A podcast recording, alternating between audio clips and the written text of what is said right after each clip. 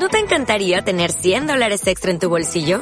Haz que un experto bilingüe de TurboTax declare tus impuestos para el 31 de marzo y obtén 100 dólares de vuelta al instante.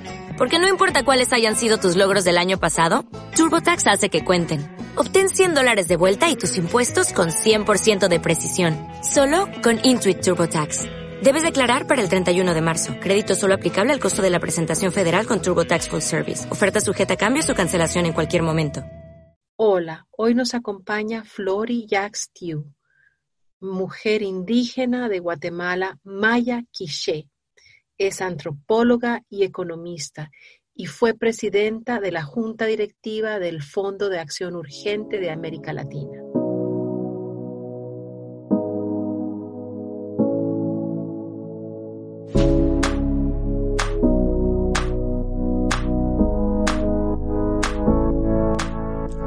Hi everyone, welcome to Inapagable, a relentless pursuit of human rights.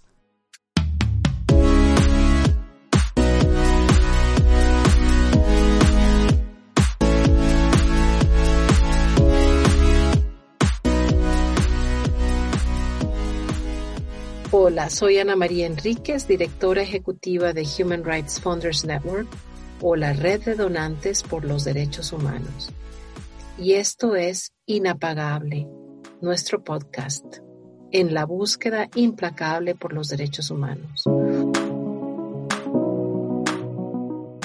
Hoy nos acompaña Flori Jackstiu, hace parte de diversos procesos de formación y reflexión sobre participación política de mujeres en general y de mujeres indígenas en particular ha estado haciendo trabajo en procesos relacionados con la internalización de opresiones de género, clase y etnia.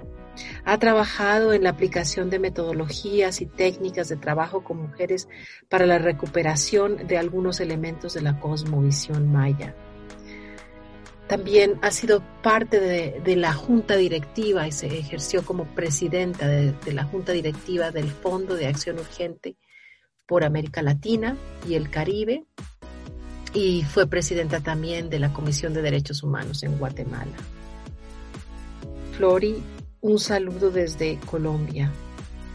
Gracias Ana María por invitarme. Eh, me siento muy eh, halagada eh, de poder estar contigo, justamente por ah, coincidir en esto de defender los derechos o de promover los derechos y ejercer los derechos.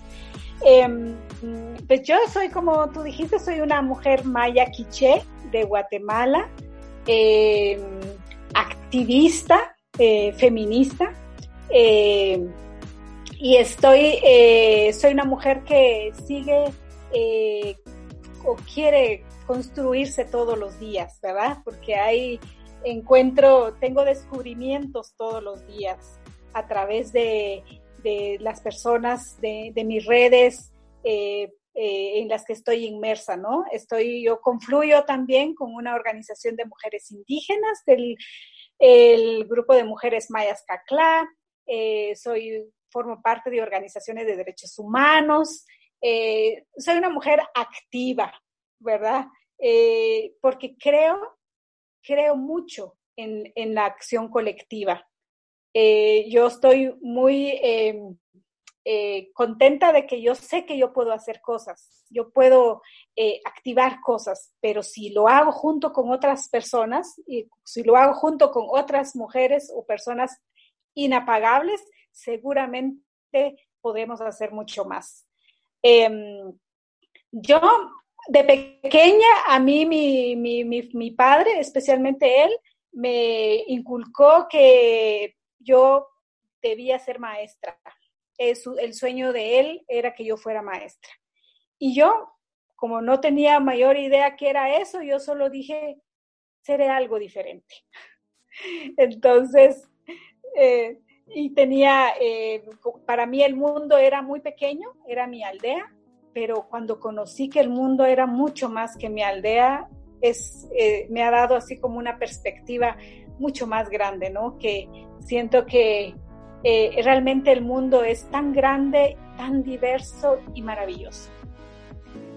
Eso es lo que puedo decir de entrada. Gracias, Flori, sí.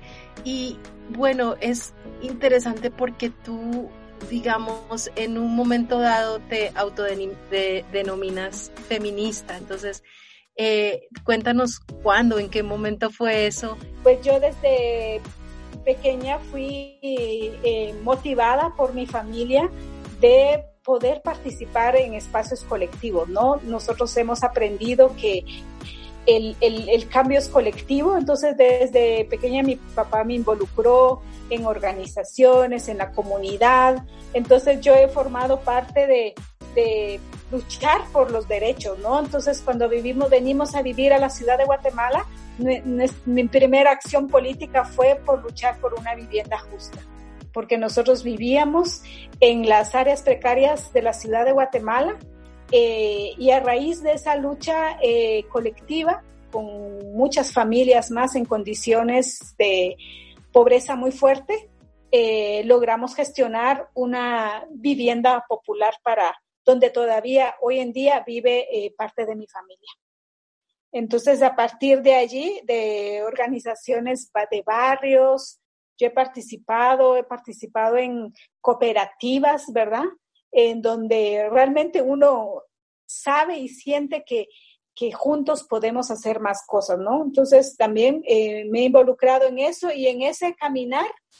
Eh, en mi familia, nosotras, en eh, mi familia de papá, mamá y hermanos y hermanas, nosotras somos de hijas, somos siete mujeres y un hombre.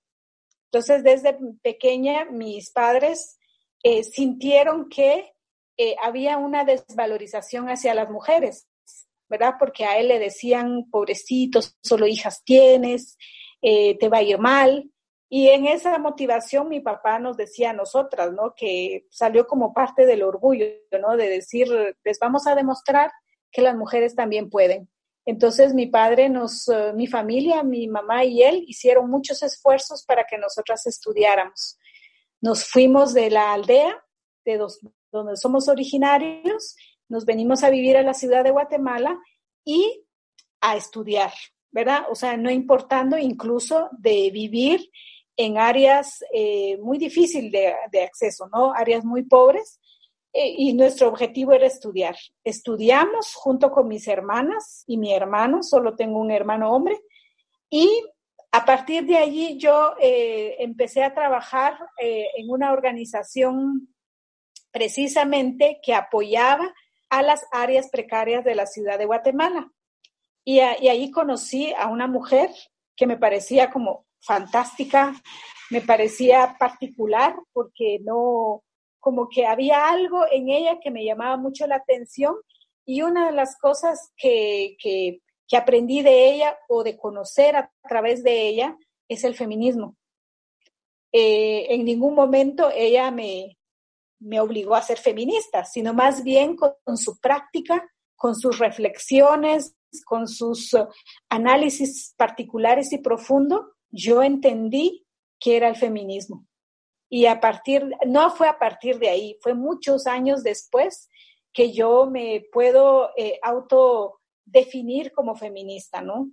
Em, y he aprendido mucho, ¿verdad? Esa combinación de, de mi vida eh, como mujer indígena eh, de una comunidad muy pequeña y luego de, de, venir a la ciudad, de ser igual una mujer indígena pobre y joven, pues fue muy difícil. Entonces creo que mi experiencia de vida ha sido intensa, pero altamente enriquecedora para mí, para mí y para mi familia, ¿verdad? Porque hemos aprendido junto con mis hermanas eh, y he aprendido junto con otras mujeres eh, mayas. Por eso también realmente mi, organización eh, de mujeres mayas es otro espacio que me ha nutrido mucho. Entonces, mi red de amigas feministas, mi red de, hermanas, otras mujeres mayas, ha sido, creo yo, como el, el río o el lago que me ha nutrido, que me, ha, me da mucha frescura en mi vida personal y, y no digamos profesional, ¿no? Porque no se puede como decir solo aquí me nutre, sino que realmente me, me ha contribuido a, a, ser la persona que soy. Yes, así es, Flores, Flor, y cuando uno platica contigo, cuando uno tiene la, suerte de, de, escucharte, yo veo en ti como esas múltiples intersecciones de tu vida. O sea, te veo feminista, te veo mujer maya, te veo uh, defensora de, de, la, de, las tierras, de los territorios, del agua, veo, eh, con mucha sabiduría sobre lo que significa la economía, la economía alternativa, te veo te veo en, en el tema de, de, la justicia climática, eh, te veo también pues en todo lo del feminismo. Entonces, eh, antes de hacerte la, la, pregunta que sigue, que es, eh, ¿cómo tú ves hacia dónde va, digamos, desde, desde tu visión múltiple, desde guatemalteca, desde mujer quiché, con todas estas interseccionalidades? ¿Qué, ¿Qué es tu opinión en estos momentos COVID y post-COVID? ¿Tenemos alguna esperanza? Y, y, si tú puedes en esa respuesta y con esta pregunta tan larga, hablarnos un poquito más de qué es CACLA, quiénes son CACLA quiénes son las mujeres de CACLA. Gracias, eh, Ana María. Eh, pues mira, yo siento que em, eh, lo que hemos vivido en los últimos meses, esto era algo inimaginable, ¿verdad? es, yo en algún momento pensé que el cambio que necesitamos como especie humana, como planeta, es que algo tan grande nos pudiera como ponernos como un, como un parón, ¿no? Yo creo que ni la pandemia ha logrado paralizarnos, pero sin embargo ha ayudado como a, develar, como a desnudar eh, de múltiples maneras las injusticias que vivimos las personas, ¿verdad? Eh, y de diversas identidades. Estamos eh, en un momento donde se puede ver nuestra pobreza humana, ¿verdad? Donde no somos apáticos, no somos solidarios en muchos sentidos, ¿verdad? De cómo, pero también, si ves como que el, sol tiene como dos caras, ¿no? El lado que brilla, que es fantástico, maravilloso, pero también del otro lado donde salen nuestros egoísmos, salen los acaparamientos, salen toda esa otra parte. Yo creo que la pandemia nos ha ayudado como a demostrarnos que la vida tiene muchas aristas, que tiene mucha, que tiene dos caras al menos, y también que creo que les va a quedar en, en, el imaginario, especialmente a la niñez y a la juventud, eh, porque cada generación como que le está tomando, eh, cada quien le llega su mensaje de acuerdo a su, a su experiencia, ¿verdad? Pero yo veo, por ejemplo, en mis hijas me preguntan, ¿Es malo la pandemia? ¿Qué le tenemos que pedir que se vaya la pandemia? ¿Verdad? Tiene muchas preguntas y, y hablamos con ellas, ¿no? Sobre lo significa la pandemia en la vida tan particular de ellas, pero también lo que significa para el mundo, el planeta, ¿no?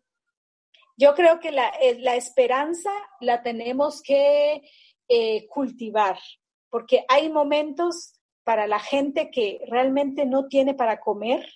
¿Qué esperanzas? ¿De dónde puede sacar esperanzas si no tiene lo esencial básico para vivir? ¿Verdad? Eh, ¿De dónde puede sacar energía para poder eh, construir esperanza? O sea, también es como las necesidades esenciales básicas del ser humano eh, se pueden ver que, no existen porque si no tiene para comer realmente eh, es difícil, ¿verdad? Yo creo que las personas que estamos viéndonos con, con comida, con casa, con comida segura, las posibilidades de, de instalarnos esa esperanza es mucho mayor. Sin embargo, a pesar de esos eh, grandes retos que están viviendo muchas personas, muchas mujeres que, que, están con, que ya no tienen dónde vivir al otro día, uno dice, yo las admiro considerablemente porque a pesar de las grandes carencias, sacan fuerzas, ¿verdad? Sacan fuerzas de donde han podido.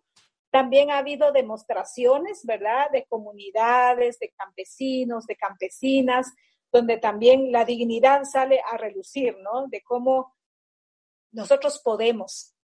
Aquí en Guatemala ha habido solidaridad de pueblo a pueblo, de comunidad a comunidad, ¿verdad? Donde eh, me ha encantado cómo eh, productores, campesinos y campesinas dicen, vamos a donar eh, nuestras hortalizas, nuestros vegetales a esta comunidad. Eso yo creo que es algo que, que nos ayuda, a mí me da esperanza de que nuestra humanidad, de que nuestras comunidades, entre nosotros sí podemos salir, ¿no? Que podemos ayudarnos colectivamente. Yo creo que por ahí podemos como seguir eh, viendo luces de esperanza para poder hacer cambios que a veces a mí con toda la situación de violencia que hay en el país y en el planeta, en el mundo, a veces pierdo la esperanza de decir de que somos una somos una especie con muchísimas carencias, pero también hemos, eh, tenemos instalado en nuestro ser eh, valores como la solidaridad, el compartir, el escuchar.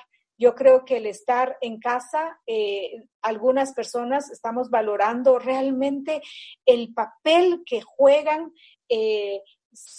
determinados sectores, los médicos, los curanderos, los guías espirituales, los psicólogos, ¿verdad? Los campesinos y las campesinas que, siembran cada día nuestra comida. O sea, yo creo que ahí a mí me ha dado eso, ¿no? Cómo realmente me siento eh, dependiente e interdependiente, ¿verdad? Eso a mí me, me, ha gustado porque creo que cuando todo está, cuando solo tenés que ir a buscarlo en el súper, cuando solo tenés que ir a traerlo, como que va perdiendo la energía, va perdiendo el sentido de lo que obtenemos eh, eh, o el fruto del trabajo de otras personas. Yo creo que nuestro bienestar realmente viene en, red, viene de múltiples personas, de múltiples eh, lados también, ¿no?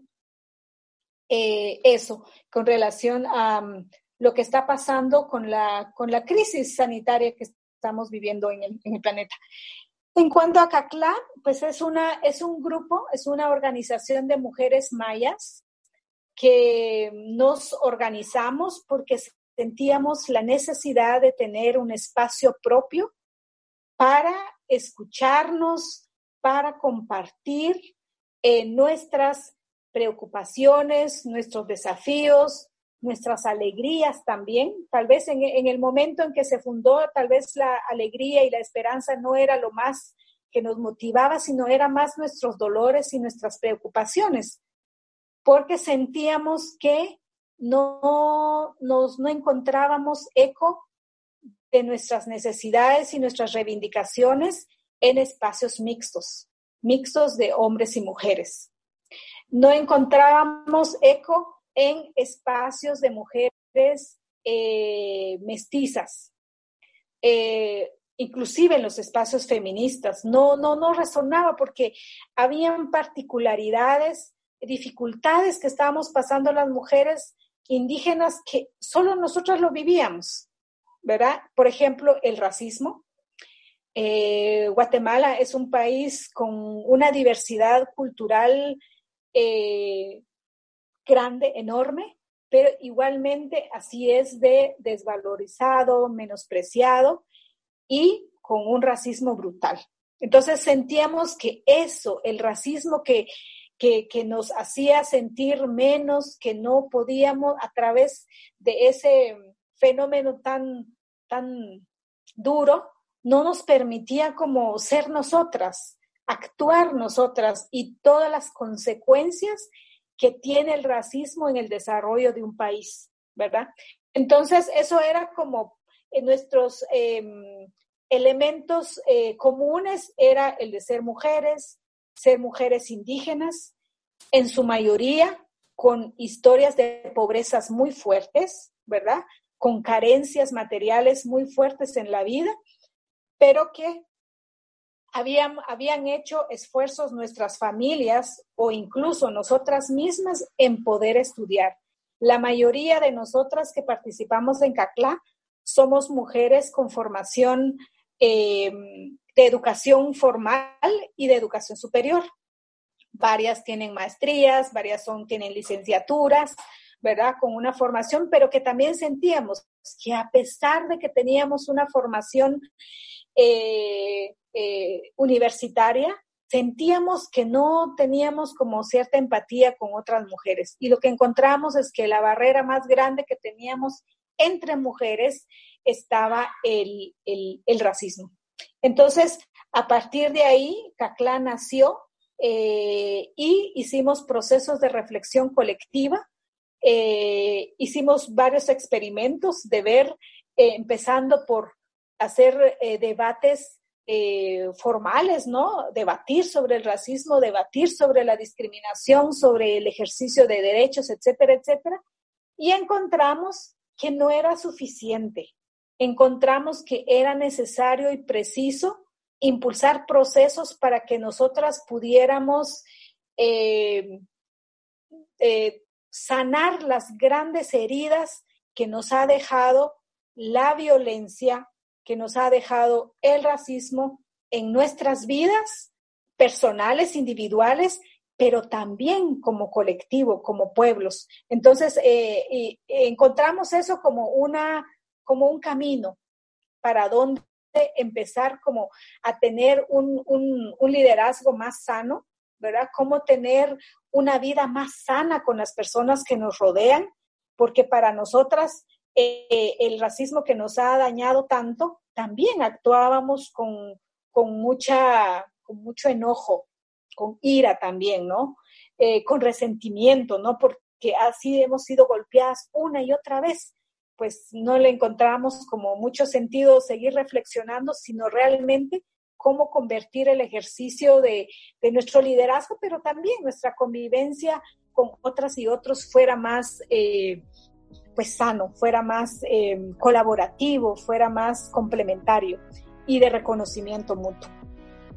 Eso es lo que hacemos en CACLA, seguimos reflexionando, acompañamos y apoyamos a otras mujeres eh, para que puedan, eh, pues no solo reflexionar, sino que también actuar y acompañar a otras personas y procesos. Y recuérdame qué significa Cacla, el nombre en sí. Cacla es una palabra erchi, maya erchi, eh, y significa arcoíris, porque nosotras sí queríamos valorar que cada una de nosotras tiene un color particular y que juntas hacíamos un maravilloso arcoíris y que había que pasar por ese proceso como muy profundo de, mirar, como tú decías en cierto modo, pues esos golpes, esas rabias, porque si no un ciclo sigue. Lo digo porque en este momento cuando tú miras a, por ejemplo, en Estados Unidos, yo le llamo el sur político en, en revuelta, ¿cierto? El movimiento de las vidas negras cuentan eh, tiene tantas intersecciones con lo que tú hablas, un racismo de, miles de años, ¿cierto? De, sin reparaciones y en cierto modo eh, pues ha, golpeado a, ese, pueblo en Estados Unidos, ¿cierto? Y, no sé tú qué luces de estos procesos mayas y, y porque además allí tú pones muy en el centro digamos, de, estos enigmas o las claves tienen que ver, y hablabas de los médicos y de los curanderos, tienen que ver con el cuidado y tienen que ver con esos valores y esa cosmovisión indígena de, la complementariedad, de la colaboración, de la solidaridad, de, tú hablabas, ¿no? De, de la interseccionalidad y de, y de la interdependencia, es la palabra que buscaba. ¿Tú, ¿Tú crees que al mismo tiempo decías que, bueno, que la revaloración también de lo que es esencial, los pueblos eh, que están produciendo las comidas, la solidaridad entre ellos y ellas. O sea, y, nos vamos otra vez a lo local. Fíjate, ya no es tanto la solución global, es una solución local, es cierto, como muy de, muy cercana, pero entonces eh, con tu mirada esa otra que tienes hacia los pueblos de, afuera de Guatemala, eh, ¿tú qué, qué, pistas nos das para eso? Pues que, en cierto modo está viviendo como un mundo paralelo, o sea, tú describes eh, cosas que otros pueblos viven, ¿no? Por ejemplo, nuestra muy querida amiga Mimi, eh, Miriam Miranda en, Honduras, los pueblos garífunas, una situación parecida, ¿no? Eh, en donde la, el, consumir y las corporaciones son quienes en cierto modo ganan hasta cierto punto porque la resistencia está. ¿Cómo tú miras la parte de, global, digamos, con esos ojos? bueno, eh, mira, la parte global, yo creo que primero nosotros somos, nosotras somos parte de ese global, ¿verdad? Eh, no somos ajenos, no podemos decir que allá son ellos y nosotros aquí. En realidad, nosotros somos parte de esa globalidad, pero que en esa globalidad tenemos una, una una historia diferente, ¿verdad? Eh, y, tal vez la particularidad es que no es una historia individual, sino que es una historia colectiva, ¿verdad? De pueblo, de comunidad. Y eso, eso hace una, te da una fuerza enorme porque eh, yo a pesar de que no vivo en mi comunidad, en mi aldea, a pesar de que no estoy físicamente ahí, yo tengo vínculo con esa comunidad. Yo tengo como un conchón emocional de decir, si aquí la cosa se pone eh, terrible, yo me voy para mi pueblo. Eh, o mi familia me llama, ¿verdad? Me dice, mis tías, mis tíos me dicen cómo están eh, aquí, qué, en qué les podemos ayudar.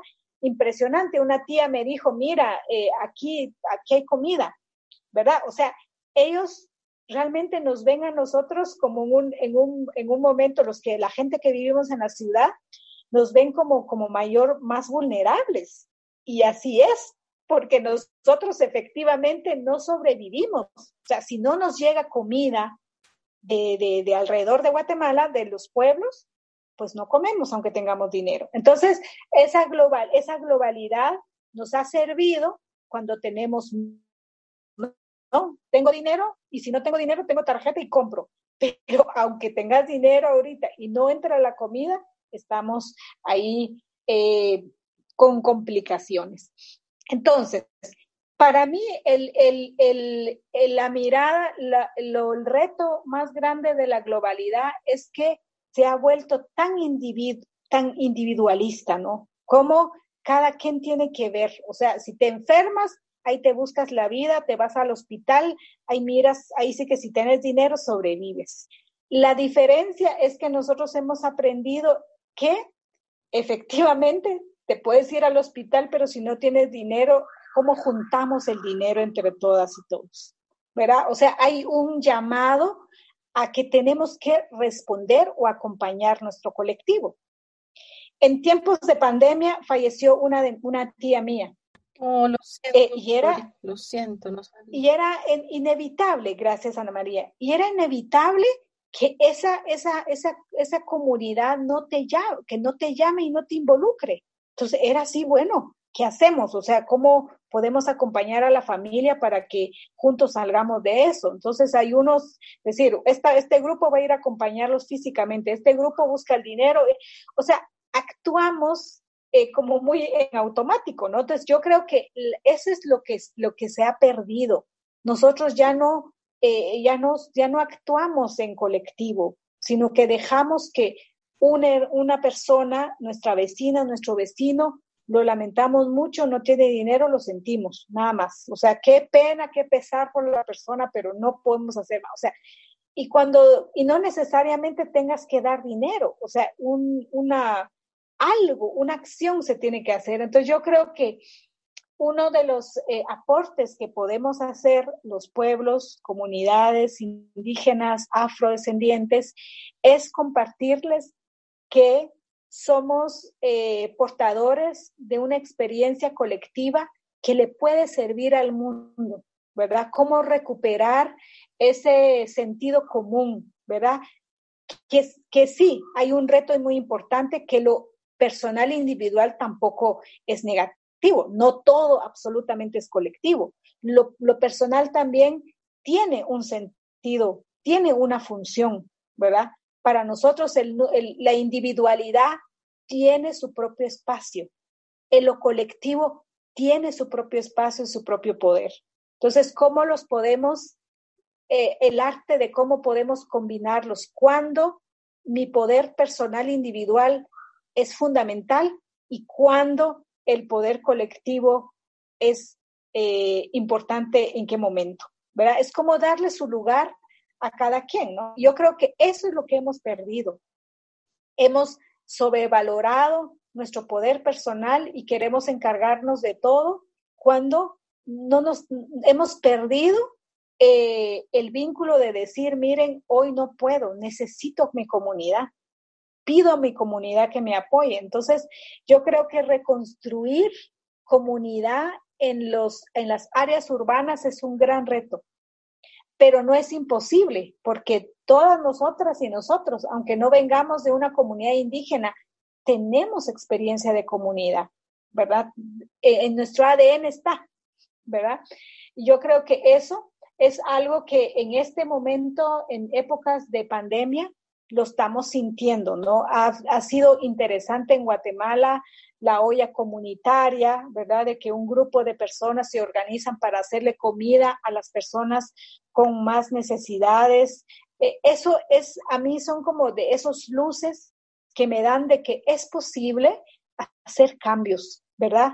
El cambio, el, eh, y eso también es algo que nosotros hemos reafirmado en CACLA, que lo personal es político, ¿verdad? De que tenemos que rescatar esa parte personal también, mientras más sanos, mientras más estables estamos, nuestro aporte al colectivo también va a ser eh, mucho mejor. Entonces yo creo que eso eh, de no, de no, eh, no somos ajenos y porque también, también los, los pueblos indígenas y afrodescendientes también hemos internalizado tantos aspectos de este sistema global, ¿verdad? Nosotros no estamos exentos al consumismo, tampoco estamos exentos al individualismo, ¿verdad? Nosotros, y eso también es algo que nosotros hemos trabajado, cómo eh, reconocer la internalización de varios asuntos que nos afectan, ¿verdad? Que afectan nuestra vida personal y colectiva. Y eso al reconocer que nosotros hemos adoptado, hemos eh, incorporado a nuestra dinámica esos aspectos que no nos gustan, que las criticamos, al momento de tenerlo consciente, damos el primer paso para los cambios, para el cambio. Flor, y en la pandemia está, se están matando a defensores y defensoras de los derechos humanos. Eh, y tú alguna vez hablabas de que para disminuir el riesgo se debe democratizar el poder. Cuéntanos en qué contexto nos puedes dar luces sobre esto que dijiste. Bueno, sí, estábamos hablando de un contexto de, de, de, de las defensoras y defensores y eh, la pregunta, me hicieron una pregunta y era cómo podemos disminuir el riesgo. Y mi respuesta fue democratizar el poder. ¿Verdad? Porque eh, esto pasa porque en el momento en que yo soy, si yo me considero la persona más importante y yo asumo la protección, el cuidado de mi comunidad, de mi familia, de mi grupo, etcétera, etcétera, eh, tengo más poder, ¿verdad? Porque soy la persona más importante, me, me autodenomino la persona más importante, pero eso también me incrementa el riesgo, ¿verdad? y es un poco lo que yo he aprendido de mi comunidad, ¿no? O sea, el poder no lo tiene una persona, lo tenemos, tenemos que empoderarnos varias personas, ¿verdad? Que yo no me debo asumir como la única responsable de lo que sucede en, en los espacios públicos, colectivos, ¿verdad? Tenemos que pensar que por, por, por nuestra propia protección tenemos que pensar que somos varias. Y no solo pensar, sino que actuar entre varias, ¿verdad? Para que el, en el momento que le pase algo a alguien eh, eh, que, que, ha pasado, ¿no? O sea, eh, se ataca a la persona, la, una, una líder, pues se va la historia, se va mucho. O sea, colectivamente perdemos si concentramos el poder en una persona. Entonces, yo eso ha sido parte de mi aprendizaje de que no solo no es, es eh, democratizar el poder, sino que también ponerle un periodo a ese ejercicio de poder, ¿no? Eso, por ejemplo, en mi comunidad, a las personas que lideran la comunidad no pueden ser autoridad por X tiempo, ¿verdad? Porque también eh, eh, a mí me han dicho, es que el poder es como la miel, te puede encantar, te puede, y te puedes quedar ahí. Entonces es preciso como darle un determinado tiempo para también tú puedas dejarle espacio a otras personas y que puedan ejercer su propia eh, forma de eh, ejercer la autoridad. También es beneficioso, eh, que son como parte de los principios de la democracia, ¿no? Que es beneficioso para los colectivos de que haya cambio y recambio de personas. Entonces, en ese marco venía esta, esta forma de decir que, que una forma para disminuir el riesgo es democratizar el poder entre nosotras, entre mujeres, entre comunidades, entre pueblos, ¿verdad? Que lo tenemos que ver en, como un sistema de poder, ¿no? Entre nosotras y nosotros. Qué bueno, no, fantástico, Flori. Y tú que además de todo lo que nos has contado, eh, te metiste a este raro mundo de la filantropía. Y escuchándote hablar varias veces, tú ah, vienes haciendo filantropía desde que naciste por toda esta situación de cooperación y solidaridad. No es un concepto gringo, quizás el nombre, pero, pero digamos que hay filantropía eh, en, todos los países, pienso yo. Pero tú, ¿cuál sería como el mensaje, dado que yo trabajo para una red que conglomera a filantropías del sur, del norte, eh, afortunadamente de todas las regiones, con toda su, diversidad, ¿cuál sería el mensaje sobre cómo debe ser la filantropía en estos momentos de COVID y, y, después, cuando, cuando ojalá estemos reinventando el mundo para bien, ¿no? O, es decir, no después, sino tenemos que reinventarlo ahora, día a día, estamos en eso. Pero que como conoces ese, mundo filantrópico, ¿cuál sería el mensaje? Puede ser bien práctico o puede ser eh, general, teórico, si tú quieres. Mira, yo, yo estoy en el mundo de la filantropía creo en el principio de dar y recibir.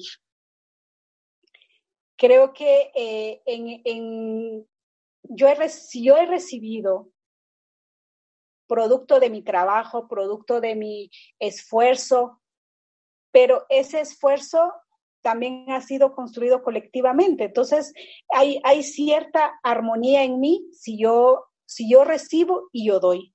Si yo tengo, puedo dar.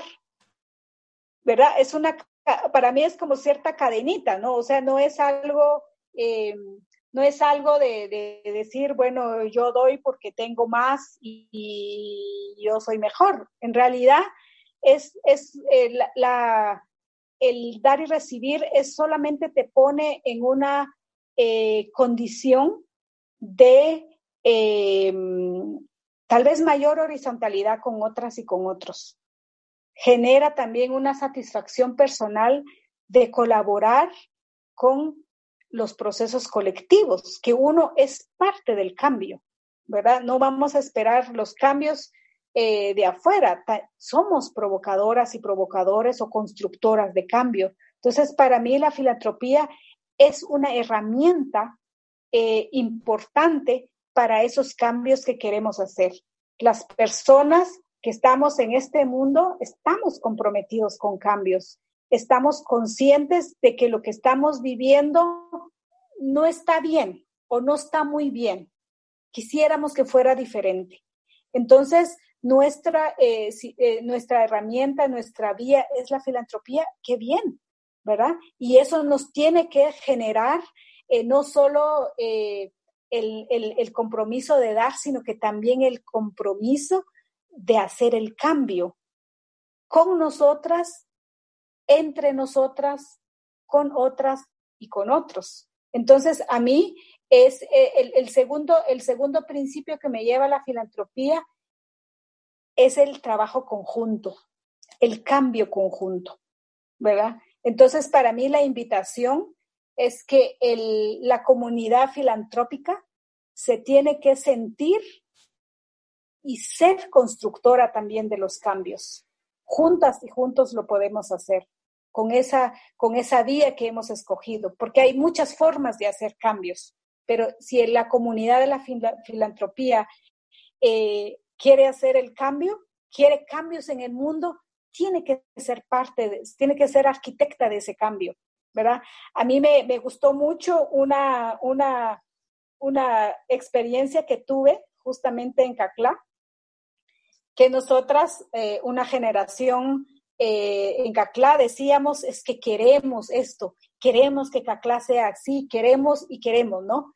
Y vino una, una mujer, miembro de nuestra organización, se levanta y se para y dice, bueno, basta de demanda, basta de que querer hacer el cambio. Entonces, asume tu responsabilidad y hagamos el cambio.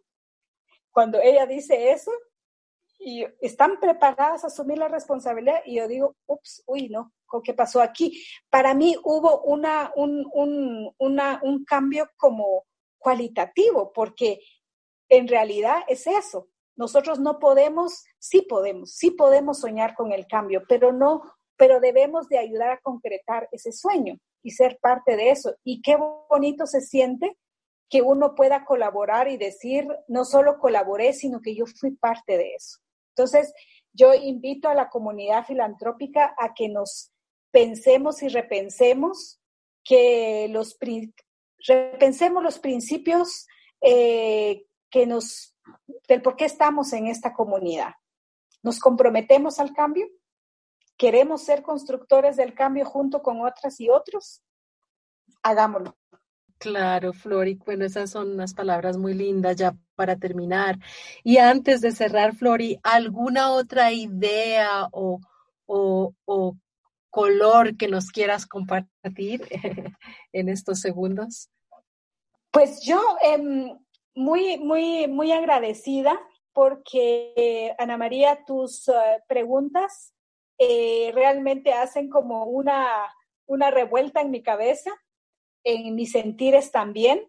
Creo que son preguntas eh, importantes que debemos de hacernoslas siempre, ¿no?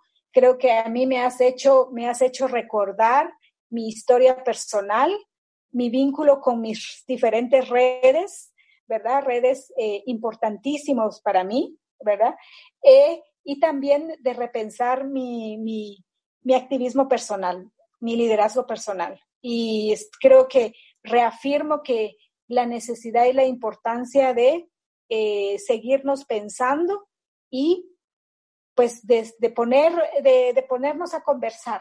Creo que lo que tú me has invitado hoy amerita un café y dialogar alrededor de ese café, ¿verdad? Y, y, estoy muy contenta por eso. Creo que es una muy buena oportunidad para que las personas también nos escuchemos, ¿verdad? Porque yo te escuché atentamente tus preguntas Tú también me has escuchado y gracias por eso. Creo que ese es otro elemento. Escucharnos a nosotras, eh, entre nosotras, es muy importante porque el, escucharnos nos lleva como a sensibilizarnos, a resensibilizarnos, porque a veces se nos olvidan cosas. Es impresionante, pero, pero, pero como hay tanta información, tantas ocupaciones de la vida, que a veces olvidamos elementos esenciales. Y yo hoy eh, valoro muchísimo la escucha que tú me tuviste por el tiempo que te has tomado de invitarme y de estar aquí juntas eh, y que ojalá eh, llegue a, muchas personas y que podamos a lo mejor dialogar y, y escucharnos entre otras, con otras personas. Ay, Flori, muchas gracias por esas palabras. Yo mi admiración y mi agradecimiento total también porque yo sé que estás muy ocupada y, esto realmente es un tesoro, no, no solo para mí que, que me considero tu amiga y tu compañera y que te he conocido y te he venido escuchando. Y siempre además dejas, eh, es una conversación que uy, uno lo incita a seguir porque porque dejas también con muchas incógnitas. Entonces nos va a tocar hacer otros podcasts de pronto colectivos y, y, y también porque, porque tú hoy no, no, no nos tú siempre haces un ritualito, yo lo iba a hacer, pero, pero tal vez para la próxima y tú hablas mucho de los colores y sabes de despertar tu intuición, la intuición de uno, eh, que tiene que ver con el cuidado y que tiene que ver con el tema de, de la salud mental, intuitiva, eh, que, que viene a pronunciarse en tiempos de COVID. Entonces yo quiero decirte que, que, bueno, que tú por siempre para mí me dejas también el mundo pensando, mi cabecita me rueda, pero también mi corazón. Y ojalá que esa revolución, que son como unas de esas maripositas que salen, eh, eh, esté en la audiencia nuestra, que además lo quise hacer en español porque es nuestro idioma. La próxima lo hacemos en tu idioma, en quiché, si quieres. Ah, y, y, y, para que el mundo aprenda también de todas esas historias. Entonces, mil gracias, mil gracias, Flori, por acompañarnos en nuestro podcast. Estoy segura que nos volveremos a encontrar, obviamente. Recibe siempre por parte de nosotras un abrazo inapagable. Gracias, Ana María. Yo, yo agradezco muchísimo a la vida de conocerte y de que tienes eh, esa, esa, esa gran facilidad de ser puente. Yo te considero una persona que, que, que vincula, que facilita eh, el estar del otro lado del, del río, ¿no? Eh, eso me, me, encanta mucho de ti. Es una cualidad muy, muy linda que no todas podemos hacer puentes tú eres de esas personas que lo hace y lo hace muy bien. Ay, Flori, muchas gracias. Bueno, y confieso que esta idea en realidad surgió de ti porque alguna vez me dijiste, Ana María, tú deberías haber sido periodista, ¿te acuerdas? Hace muchos años. Así que eres culpable y fundadora. Así que mil gracias, Flori, que tengas un bonito día. Un abrazo, un abrazo para ti y para todas las personas que hacen posible esta eh, gran idea este, esta entrevista.